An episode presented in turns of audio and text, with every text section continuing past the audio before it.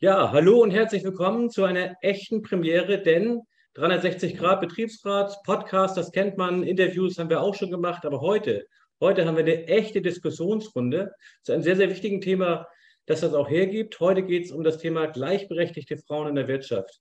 Und eigentlich ist es natürlich ein Jammer, dass man sich heute im 21. Jahrhundert über diese Frage immer noch unterhalten muss, aber wir reden über Fakten, auch im Jahr 2022. Es gibt einen aktuellen Gender Gap Report äh, des Welt Economic Forum. Und ähm, da ist es so, dass wir im Ländervergleich Deutschland nicht allzu gut abschneiden.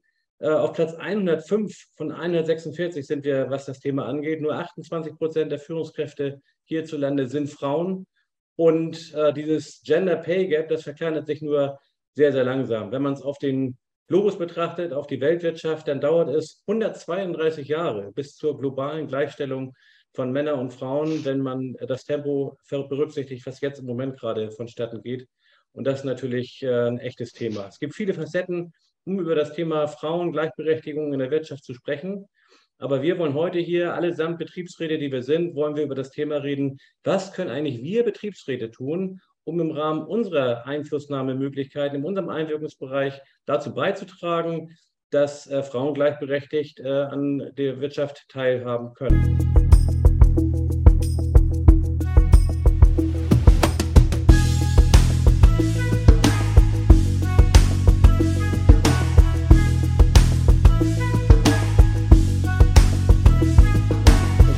Jetzt heute hier in der Leitung Antje Herber, Betriebsrätin bei der Ergo, Brigitte Bedenstedt, Betriebsrätin bei der DPV, das ist der Deutsche Presseversand, wenn ich das richtig weiß. Pressevertrieb. Mhm. Pressevertrieb, Entschuldigung. Dennis Bocho von Siemens Erlangen, Sonja Heine von Renault und Nicole Rickers, Rickers von der IKB. Ich freue mich sehr, dass ihr euch die Zeit genommen habt für die Diskussionsrunde. Und wir wollen mal gucken, wie das äh, alles funktioniert und fliegt ähm, in diesem, erstmalig in diesem Format. Und ähm, wir haben uns das in der Vorbesprechung ähm, so überlegt, dass wir diese Diskussion ein wenig in, in Thesen schneiden. Und die erste These, über die wir hier einmal diskutieren wollen, ist die These, dass vielleicht nicht durchgängig und immer und überall, aber eben insgesamt Frauen für gleiche Tätigkeiten schlechter bezahlt werden als Männer. Und da würde ich ganz gerne, Antje, einmal mit dir vielleicht anfangen, dass du vielleicht ein paar Worte zu dir sagst. Das gilt für euch alle, wenn ihr das erste Mal dran seid. Wo kommt ihr her? Was ist so eure, eure Erfahrung mit dem Thema? Und wie schaust du auf diese erste These, Antje? Ja. Ja, hallo zusammen. Ja, mein Name ist Antje Herber. Ähm, ich bin freigestellte Betriebsrätin bei der Ergo am Standort Hamburg und äh, bin zuständig für die Themen Gleichstellung, Vereinbarkeit, Familie und Beruf, für äh, betreue auch die Geschäftsstellen, den, den Innendienst der Geschäftsstellen der Ergo Pro. Und Marco, in der Tat, es ist so, äh, Frauen werden immer noch viel, viel schlechter bezahlt als Männer. Ich kann euch von einem Fall kürzlich berichten. Ähm, da war eine Mathematikerin bei mir und sie sagte, hm, ähm, sie hat seit längerem keine Gehaltserhöhung mehr bekommen und hat so das Gefühl, ihr männlicher Kollege verdient erheblich mehr, obwohl er die gleiche Tätigkeit, die gleiche Betriebszugehörigkeit und die gleichen Aufgaben wie sie ähm, durchführt. Und das habe ich dann natürlich mal nachgeguckt und das haben wir geprüft. Und in der Tat verdiente sie 500 Euro weniger als der männliche Kollege. Und hier bin ich dann auf den Abteilungsleiter zugegangen und habe gesagt, na ja, also mir scheint, mir ist aufgefallen, ihm ist hier ein Fehler unterlaufen, denn im Rahmen der Gleichbehandlung verdient hier Kollegin XY viel weniger als der Kollege Z. Und äh, das bei gleicher Tätigkeit, Betriebszugehörigkeit, und das geht ja nun gar nicht. Also ich denke mal, da ist ein Fehler unterlaufen, da müssen wir was unternehmen und das müsste geändert werden. Und ähm, ja, der druckste dann so ein bisschen rum und hm, nun will er ja auch nicht, dass das öffentlich auf Betriebsversammlungen äh, erwähnt wird. Ganz im Gegenteil. Und so hat er dann schnell auch etwas unternommen. Und äh, die Kollegin bekommt jetzt das gleiche Gehalt, aber erst danach, ähm, äh, wie ihr männlicher Kollege. Du hast die Kollegin Antje ja an dich gewandt. Das ist ja genau. natürlich, äh, ich sag mal, billig toll, wenn man da auch äh, dann initiativ werden kann. Aber ich glaube, viele Kolleginnen und Kollegen, da gibt es ja wahrscheinlich auch eine sehr, sehr hohe Dunkelziffer. Also die, die das dann nicht den Weg zum Betriebsrat suchen. Ich würde an der Stelle gerne, Brigitte, dich mal in die, in die Diskussion mit reinholen. Mhm. Ähm, nun ist es ja so, dass wir uns in Deutschland eigentlich über eine moderne und, und, und eigentlich eine, eine liberale Wirtschaft unterhalten. Da sollte man ja eigentlich annehmen, dass es in, in, den Unternehmen selbstverständlich ist, dass Frauen und Männer gleich behandelt werden, was die Bezahlung angeht. Wie ist dein Blick auf das Thema? Ja, also erst auch nochmal Hallo von mir, Brigitte Betenstedt. Ähm, DPV, das sagt vielleicht nicht vielen etwas. Ähm, das ist schlicht und ergreifend die Vertriebstochter vom Verlagshaus Gruner und Ja. Und das ist in etwa direkt gegenüber in Sichtweite von dem schönen Gebäude, das hinter Marco zu sehen ist, in Hamburg. Ja. Ähm, beziehungsweise heute steht nicht mehr Gruner und Ja an dem Gebäude, sondern RTL äh, zu dem Medienunternehmen gehören wir seit Anfang des Jahres. Ähm, Medienunternehmen, da sollte man auch denken, naja, ja. ähm, progressiv und, und fortschrittlich, aber tatsächlich ähm, haben auch wir als Betriebsrätin immer wieder Fälle, ähm, wo wir auf ungerechte oder ungleiche ähm, Bezahlung stoßen. Ne? Kolleginnen, ähnlich wie dem, der Fall, den, der eben schon geschildert wurde, die äh, kommen auf uns zu und ähm, fragen und wir müssen das leider immer wieder feststellen, dass es ähm, eben auch in unseren Unternehmen da zu Ungleichbehandlung kommt. Was ja, wir da ja, tun können, ja. ich denke, da kommen wir später noch drauf.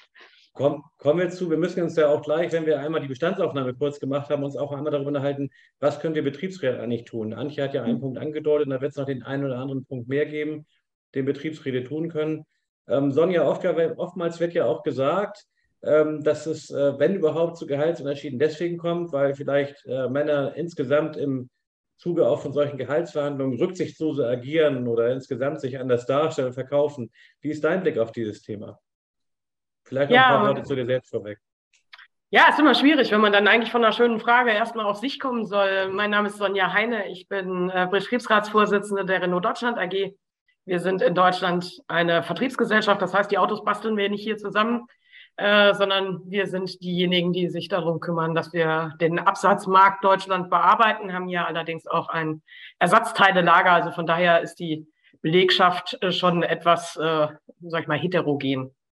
Ja, mhm. ganz grundsätzlich, du hast ja gesagt, äh, vielleicht sind die Männer tougher im Verhandeln oder haben ein anderes Auftreten oder profitieren vielleicht sogar davon, dass auch die Personalabteilungen von Männern besetzt sind und man sich da einfach irgendwie besser versteht. Die Erfahrung, die ich gemacht habe, ist, dass äh, äh die weiblichen Kolleginnen bei Gehaltsverhandlungen immer erstmal den Verdacht haben, dass sie schlecht verhandelt haben. Also wenn sie gesetzte Ziele, die sie so für sich beschlossen haben, nicht erreichen, dann äh, habe ich das doch schon einige Male gehabt, dass die Kolleginnen bei mir im Büro stehen und sagen, meine Güte, aber der hat das und das gesagt, das hätte der mit Mann nicht gemacht, das kann doch nicht sein. Mhm. Unterstützt wird das mit Sicherheit dadurch, du hast das eben angesprochen, das geht ja doch auch immer sehr durch die Medien, wie viel Gender Pay Gap wir haben und ähm, ich muss sagen, die 132 Jahre, die wir jetzt noch warten müssen, bis das Problem vom Tisch ist, die hatte ich jetzt selbst auch nicht ganz auf dem Schirm. Äh, ja. Das ist, das ist etwas, also die, die, die Kolleginnen haben wirklich einfach immer den Verdacht, es funktioniert nicht.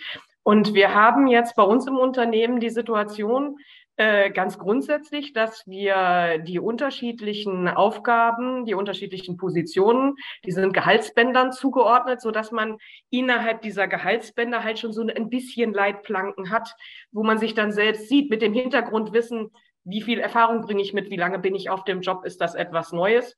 Äh, gleichzeitig gibt es aber halt auch die Erfahrung, dass man so ernstzunehmende Gehaltsverhandlungen innerhalb des gleichen Jobs nicht so richtig gut führen kann, sondern dass immer bei einem Jobwechsel etwas ist, was man als Hebel ansetzen kann. Äh, wir haben gesagt, wir kommen gleich nochmal zu den Ideen, die wir so als Betriebsräte hatten. Also bei mir ist es jetzt tatsächlich in der Erfahrung so, dass ich weniger Einzelfallüberlegungen oder Nacharbeiten hatte. Da sind die Kolleginnen eher so, dass sie sich so ein bisschen, sage ich mal, anlehnen, wir das mit den Gehaltsgewändern nochmal besprechen und sie sich selbst ein Bild machen und sich überlegen, wie sie loslaufen. Wir haben aber als Betriebsrat überlegt, was können wir denn kollektiv machen. Deshalb, da wäre vielleicht noch eine Idee, für die Sache, was Betriebsräte eigentlich so anstellen können, um da ein bisschen Licht ins Dunkel zu bringen. Ja, wunderbar. Vielen Dank, Sonja, für den ersten Einwurf. Und jetzt komme ich äh, zu Dennis, äh, dir, Dennis, denn da muss ich ja noch ein Wort mehr darüber verlieren. Ich hatte ja, als ich diese Runde, wenn ich es mal so sagen darf, zusammengestellt habe, bin ich einfach ganz kühn auf den einen oder anderen Kontakt zugegangen, den ich über meine Social-Media-Kanäle habe. Und äh, ich habe da festgestellt, dass es bei den bei den weiblichen Betriebsräten, also bei den Kolleginnen, doch eine, wie soll ich sagen, eine größere Resonanz gegeben hat, über dieses Thema zu sprechen. als bei dem einen oder anderen männlichen Kollegen. Und du bist da natürlich, wie soll ich sagen, jetzt Hahn im Korb, hätte ich fast gesagt, ähm, und hast dich hier also heldenhaft äh, in dieser Diskussion auch mitgestellt. Ähm, Siemens ist ja auch ein Riesenunternehmen, muss man sagen, nicht nur in Stimmt, Erlangen, ja. sondern ja weltweit. Und da spielt natürlich so ein Thema wahrscheinlich auch eine große Rolle. Wie ist dein Blick auf das Thema Vielleicht nachdem du ein paar Worte auch zu dir gesagt hast. Ja, vielleicht vorab. Also ich fühle mich nicht als Held. Ich bin noch nicht der Hahn im Korb, aber ich bin sicherlich der Quotenmann. Ich habe mal vor 35 Jahren bei Siemens in Hamburg angefangen und in Thüringen habe ich dann meine heutige Chefin kennengelernt, also Chefin privat. Die hat mich dann gezwungen, nach Bayern zu kommen. So kam ich dann hier, hier nach Erlangen bin hier auch 2006 erstmalig in Betriebsrat eingezogen, bin aber auch äh, parallel Führungskraft. Also ich bin nicht nur Betriebsrat, sondern ich bin auch Führungskraft und das schon seit 23 Jahren und gucke somit mit, mit zwei Brillen auf das Thema. Und ich traue es mich fast gar nicht zu sagen, aber hier Siemens Erlangen werden Männer und Frauen bezogen auf die Funktion schon tatsächlich gleich bezahlt, was ja positiv ist. Trotzdem verdienen natürlich die Männer hier am Standort deutlich mehr als die Frauen. Woran liegt das? Der Frauenanteil bei uns beträgt 38 Prozent. Aber was akquirieren, rekrutieren wir im Wesentlichen? Das sind ja Elektrotechnikstudenten. Da ist der Anteil bei den Frauen, wenn sie das Studium beginnen, liegt ungefähr bei 18 Prozent. Und wenn wir zu den Abschlüssen kommen, dann äh, sind es dann noch 14 Prozent Frauen, aber 86 Prozent Männer. Und wenn wir natürlich einstellen, dann ergibt sich äh, ganz natürlich dass wir natürlich einen Überschuss dann an, an Männern haben. Hier am Standort haben wir eine Studiertenquote von 75 Prozent und die meisten sind halt nun mal Männer und daraus kommt der Unterschied natürlich dann auch zum Tragen.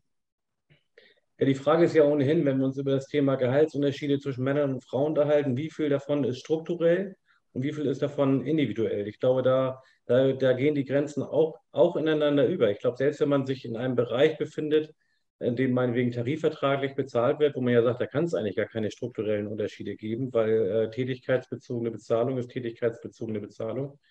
Dann wird man trotzdem feststellen, dass auch in solchen Häusern es teilweise solche Unterschiede gibt, wie die, die meinetwegen Antje gerade, gerade geschildert hat. Vielleicht, äh, Brigitte, ähm, um das Thema äh, mal, mal aufzugreifen, wie kommt man eigentlich, wie kommt man eigentlich daran, an die Erkenntnis darüber, ob das solche ähm, ob das solche Unterschiede gibt oder nicht. Ich meine jetzt als Betriebsrat, nicht als unmittelbar betroffene Person oder Kollegin, sondern was können wir Betriebsräte tun, um da so einen Griff dran zu kriegen? Gibt es da eine Benachteiligung, gibt es da keine? Ähm, ja, im Grunde genommen hat uns ja erstmal äh, der Gesetzgeber also nicht nur den Hebel in die Hand gegeben, sondern mit dem Paragraphen 80 Betriebsverfassungsgesetz eigentlich auch die Aufgabe und die Pflicht, uns eben um ähm, eine Gleichstellung von, von Männern und Frauen äh, zu kümmern und darauf ein Auge zu haben. Ähm, und das machen wir und ich denke viele andere Gremien auch, indem wir ähm, Gehaltseinsicht vornehmen. Das ist unser Recht. Wir können also in die Gehaltslisten schauen und können da Vergleiche anstellen und wissen ja meistens auch ähm, gut oder wir haben wirklich ein Auge dafür, wo da Diskrepanzen sind und wo man mhm. dann tatsächlich nachfragen muss. Das heißt, ihr schaut da auch gezielt nach? Ja, das machen wir regelmäßig. Also einmal im Jahr grundsätzlich ähm, nehmen wir die Gehaltseinsicht und Einsicht in Sonderzahlungen und ähm, klären dann alles, was uns auffällt. Manchmal gibt es auch eine plausible Erklärung natürlich ja. ähm, dafür Ungleichheiten, aber manches Mal eben auch nicht. Das ist ja praktisch das, äh, das aus eigener Initiative sich heranziehen der unterschiedlichen, äh, der unterschiedlichen, ja, das sind ja diese Gehaltslisten, die man nach Paragraph 80 Absatz mhm. 2 sich dann anschauen kann. Dennis, ähm, uns kommen die Kolleginnen und Kollegen natürlich noch zu einem anderen Zeitpunkt vor die Flinte. Bei der, bei der, bei der Einstellung. Das wär, wäre ja auch ein, einer der möglichen Hebel. Richtig, ja. Aber wie gesagt, bei uns ist die Welt dort vergleichsweise in Ordnung, wenn ich auf die Funktion schaue. Ne? Ja. Natürlich ist es so, dass der Anteil der männlichen Führungskräfte deutlich höher ist, was auch geschildert ist auf, aufgrund dieser äh, Studienraten, sind mal 14 Prozent im Abschluss, kommen ja leider kaum Frauen an. Deswegen müssten wir eigentlich früher ansetzen, wenn wir strukturell etwas ändern wollen. Das, das, ja. Die Problemlösung liegt nicht im, in Unternehmen selber, wir müssen vorher schon gucken. Das fängt ja in der Politik an. Der Frauenanteil in Deutschland liegt bei 51 Prozent und im Deutschen Bundestag sitzen immer nur 36 Prozent. Da fängt das Problem doch schon an. So, und äh, deswegen, äh, das können wir heute Abend natürlich nicht lösen. Aber auch Siemens oder auch andere Firmen können etwas tun, es strukturell zu ändern. Wir müssen auch unsere Stellenausschreibung ändern.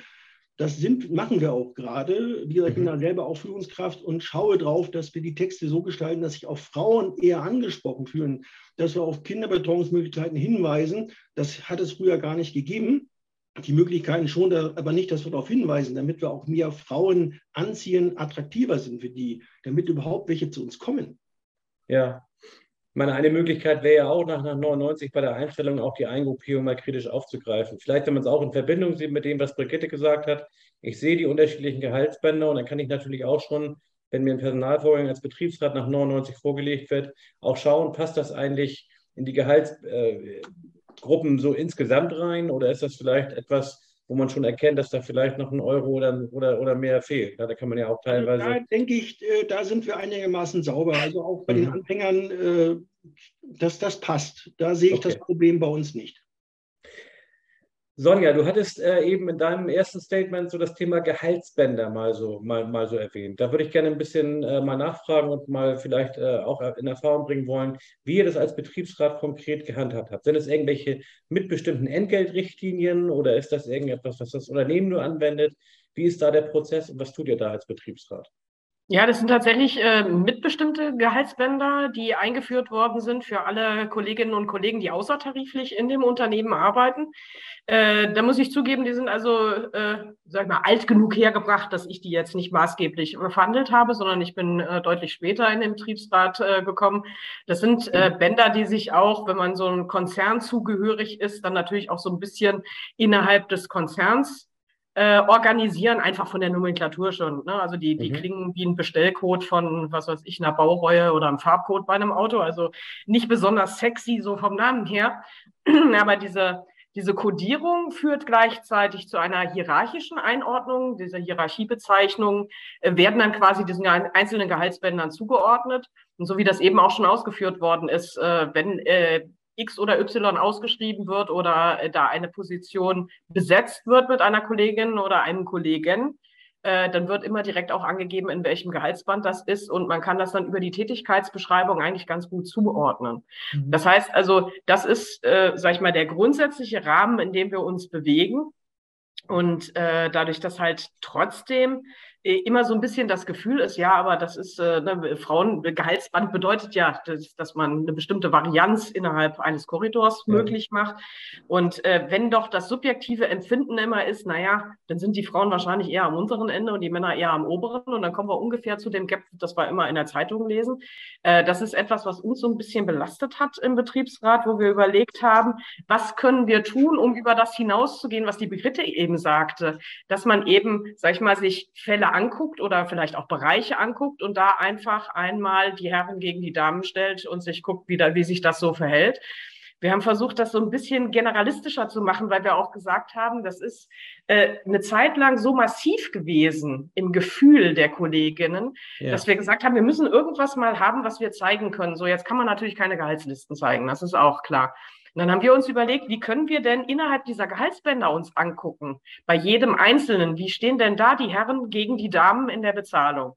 Und um da so, so ein bisschen was, also wir wollten es jetzt nicht hochwissenschaftlich mit einer, äh, mit einer Verteilungskurve oder sonst irgendwie was machen, sondern wir haben gesagt, wir nehmen uns einfach vor, pro Band vor, wo ist der Median, also der Mittelwert, was ist mhm. Minimum und Maximum. Und das haben wir sowohl für die Herren als auch für die Damen auswerten lassen und äh, haben gesagt, naja, jetzt einfach nur äh, Männer gegen Frauen stellen. Wir haben das eben ja auch von, von Dennis gehört. Dann hat das auch was damit zu tun, wie viel habe ich denn wovon?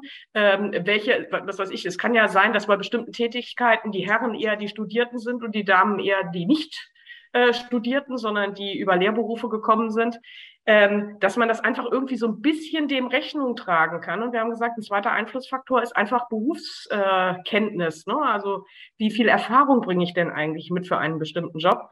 Und ähm, wir haben gesagt, okay, jetzt kann man Erfahrung äh, ein bisschen schlecht abbilden und haben das Alter dagegen gesetzt. Und wir haben halt festgestellt, äh, wenn man sich das genau anguckt, dass tatsächlich immer da bei den Gehaltsbändern, je nachdem welches Geschlecht einen höheren Altersdurchschnitt hatte, und wir haben tatsächlich auch ein Gehaltsband, wo die Damen die ältere okay. Fraktion waren. Immer diejenigen mit mehr Berufserfahrung, wie gesagt, über das Alter so ein bisschen abgegriffen. Das waren auch die, wo dann sowohl der Durchschnitt als auch das Maximum und das Minimum, das real, also jetzt abweichend von irgendwelchen Gehaltsbändern, was real gezahlt wird, das hat dazu gepasst. Das hat tatsächlich, äh, nachdem wir das vorgestellt hatten, mal in der Betriebsversammlung, äh, so ein bisschen für Befriedung gesorgt, für Beruhigung. Ne? Dass es ja. also eine Korrelation mit etwas gibt, was nicht Geschlecht ist. Ja, äh, okay, äh, muss sagen, hat mich, hat mich auch sehr für unser Unternehmen gefreut, dass wir so funktionieren, ne? dass das also ja. tatsächlich zusammenpasst.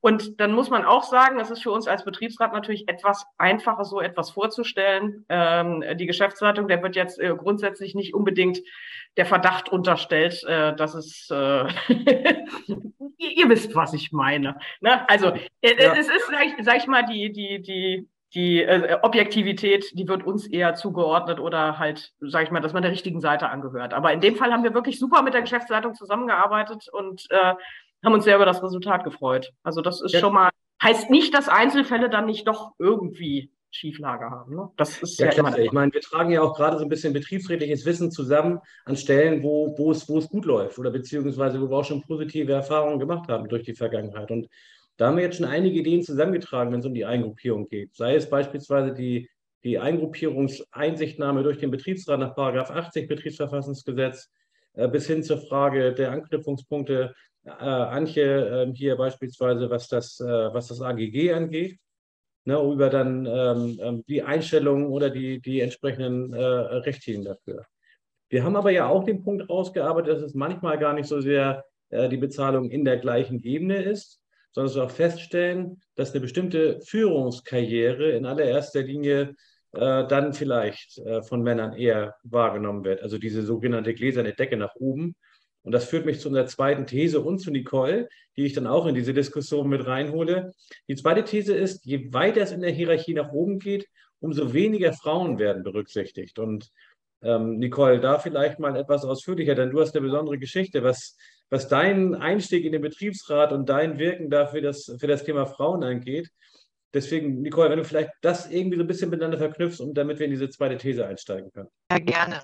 Vielen Dank, Marco, und vielen Dank auch an meine Vorredner und ähm, freue mich, dass ich hier die Gelegenheit habe, mich zu euch, mit euch zu diesem wichtigen Thema austauschen zu dürfen.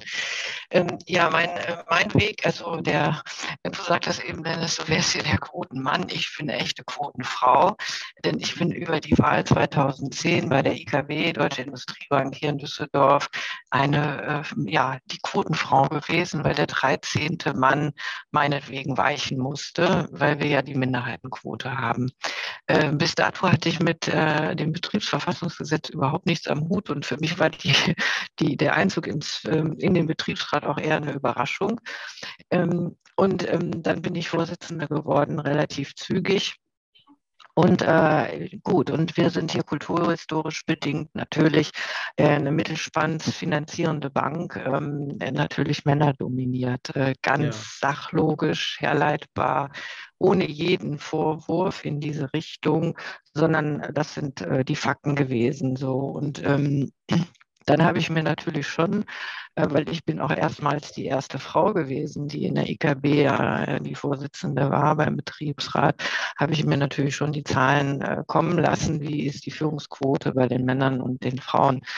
Mm, und ähm, das war schon traurig, sage ich jetzt mal, auch wenn es äh, sachlogische Konsequenzen aus der Kulturhistorie waren. So, das nur mal ja. kurz dazu.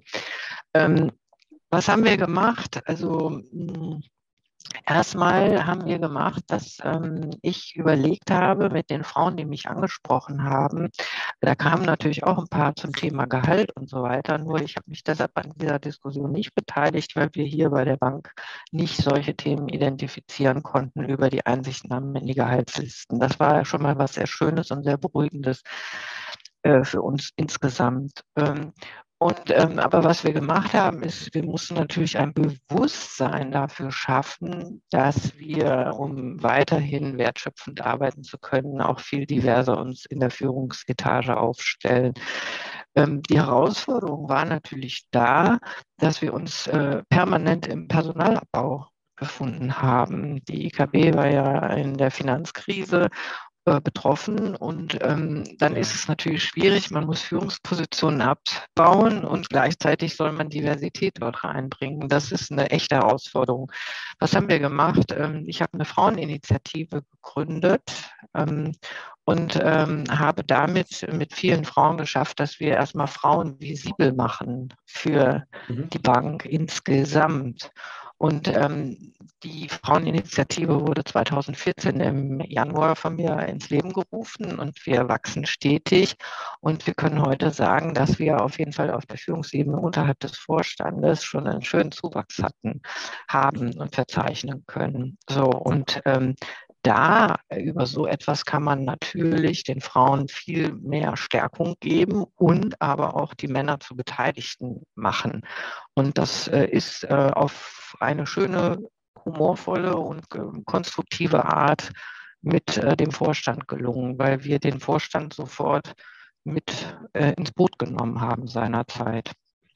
Das ist natürlich schön, weil also ich hatte ja. das, als wir das Vorgespräch hatten, Marco, habe ich ja damals zu dir gesagt, ich wundere mich eigentlich darüber, dass es eben in so vielen Unternehmen überhaupt nicht ähm, diskutiert wurde, weil dadurch, dass ich so grün hinter den Ohren war, was das Betriebsverfassungsgesetz betraf, hatte ich mich gewundert, weil es steht ja, es wurde von der Antje schon erwähnt, von der Brigitte schon erwähnt, von euch allen, es steht ja im 80 äh, Beta VG drin unter Absatz 2a. Äh, wir sind für Gerechtigkeit zwischen den Geschlechtern, was auch die Entwicklung, also sprich der Aufstieg nach oben äh, betrifft. Und ich habe mir damals schon die riesengroße Frage gestellt, was machen eigentlich die Betriebsratsvorsitzenden in den ganzen Unternehmen? Äh, warum ist denn da der Status quo? Du hast vorhin von 123 Jahren, das werden wir alle nicht mehr erleben. Das wäre todtraurig aus meiner Sicht, wenn das wirklich so langsam gehen würde.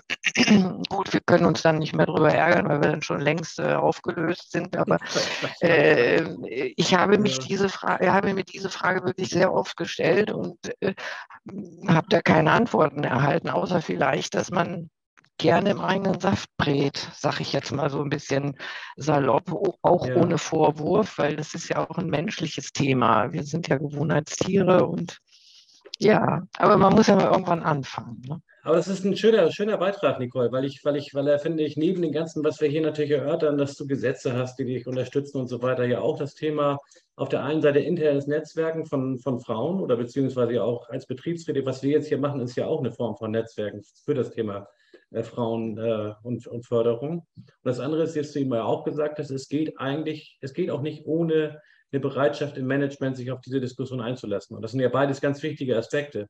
An der Stelle, Dennis, vielleicht an dich die Frage. Ähm, du hast ja tatsächlich nur auch geschildert, dass, dass es bei euch überwiegend Männer sind, die starten und das hat ja das Problem, wenn man so, je weiter es nach oben geht, das müsste sich ja da so durchziehen. Wie, kommt, wie, wie kommt man denn in eine, so einer Situation dazu, dass eine Frau beispielsweise in den Vorstand praktisch von ganz unten sich hocharbeitet?